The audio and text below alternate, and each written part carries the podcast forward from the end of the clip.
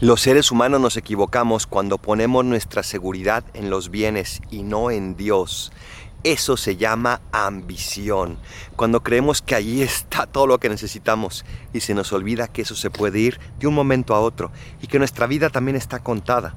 Hoy Jesús nos invita a ver la vida desde la perspectiva de la eternidad, a que no nos sintamos seguros porque tenemos o no tenemos cosas, sino solo porque estamos caminando hacia el cielo y entonces sí, cualquiera cosa que pase siempre será para nuestro bien.